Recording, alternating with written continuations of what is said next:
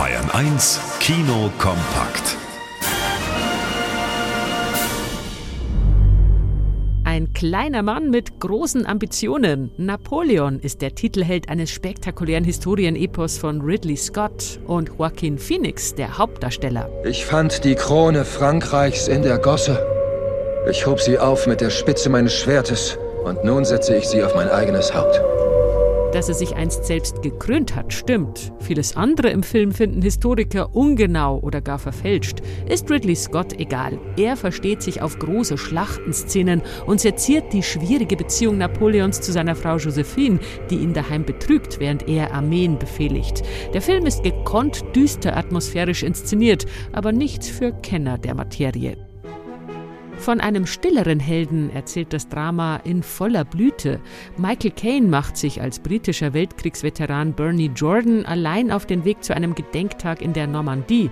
Weil er nicht mehr der Jüngste und mit dem Rollator unterwegs ist, sorgt sein Verschwinden im Seniorenheim für große Aufregung.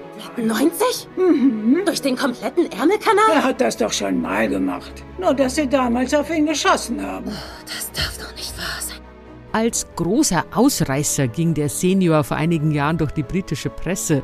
Die Geschichte wirkt etwas aufgebauscht, aber Bernies Begegnung mit deutschen Veteranen ist sehr berührend und als daheimgebliebene Ehefrau glänzt die im Sommer verstorbene Oscar-Preisträgerin Glenda Jackson in ihrer letzten Rolle.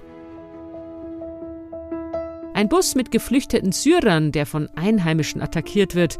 Die Szene erinnert an unschöne Bilder aus Deutschland, spielt aber in Nordengland, in Ken Loachs Film The Old Oak. Viele Ortsbewohner leben hier selbst an der Armutsgrenze und reagieren mit Ablehnung auf die Asylbewerber. Pubbesitzer TJ aber öffnet sein Herz und seinen Saal für die neuen Mitbürger. Ich möchte unsere neuen Freunde willkommen heißen, die aus einem Kriegsgebiet zu uns geflohen sind. Na, die Idee ist eigentlich ganz simpel. Ich will, dass sich hier alle treffen und gemeinsam essen.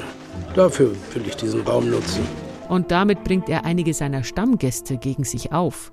Rührende Solidarität auf der einen, blanker Hass auf der anderen Seite.